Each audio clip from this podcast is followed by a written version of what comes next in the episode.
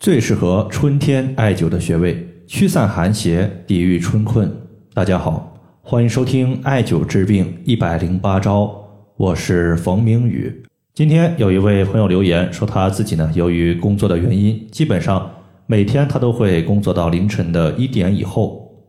在上个月的时候呢，他们公司组织整体体检，他在体检肝胆这一项的时候，发现呢有胆囊息肉和结石的情况。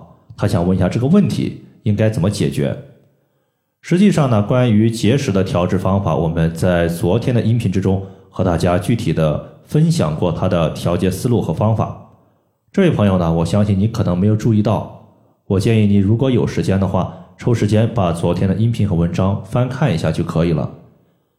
针对结石呢，我重点的说一下，就是我们重点用到的穴位呢，其实就是本脏器的背腧穴和募穴。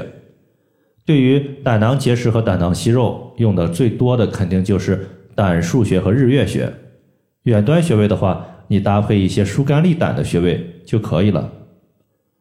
那么，其实最近这一两个月呀，有好几位朋友他在咨询胆囊息肉和胆囊结石的问题。这几个朋友呢，我也发现他们有一个共同的特点，就是熬夜。首先，因为晚上的十一点到次日的一点，它是我们人体肝经当值的时间段，肝经是最为活跃的。凌晨的一点到三点，它是胆经当值的时间段。这两个时间段呢，如果你没有安然入睡，它会导致人体的肝胆受损。一旦肝胆的功能失调，就特别容易出现胆囊息肉和胆囊结石的问题。所以说，如果你有此类问题，一定要避免熬夜，尽量的话。在十一点之前入睡。其次呢，不熬夜，它是保证肝胆健康的一个首要先决条件。但是你会发现，有些朋友呢，睡眠质量挺好，但是呢，他也不排除有肝胆受损的可能性。比如说，在前段时间呢，有一位朋友，他在工作的过程中特别喜欢打哈欠、伸懒腰。其实呢，这个患者他可能就存在肝胆功能异常。因为伸懒腰，其实呢，就是在通过这个动作拉伸人体的一个筋。我们都知道，中医认为肝主筋，肝的气血充盈，人体的筋膜得到滋养，那么筋呢就会强健有力，活动呢也会非常的灵活。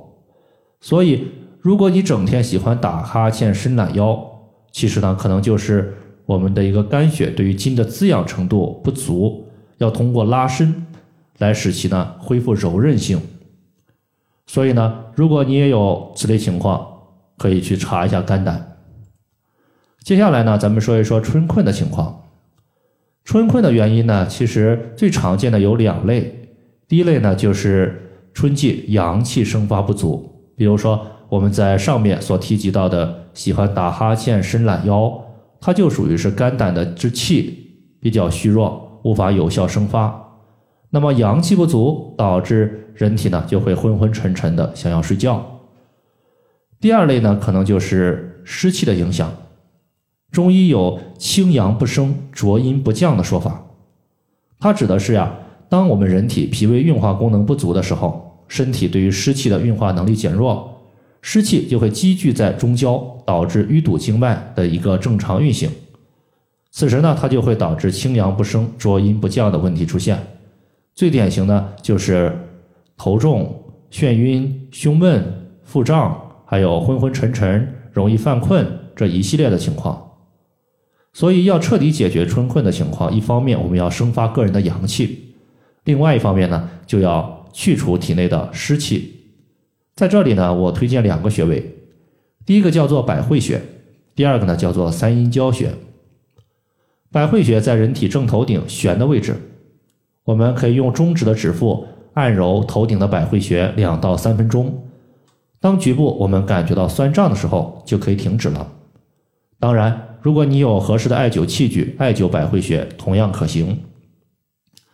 百会穴呢，它在人体的正头顶，而头部我们称之为诸阳之会。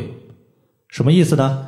意思就是说，人体有六条阳经，它均交汇于头部，而正头顶的。百会穴毫无疑问，它是阳中之阳，所以当我们按揉或者是艾灸百会穴的时候，它可以有效的生发个人的阳气。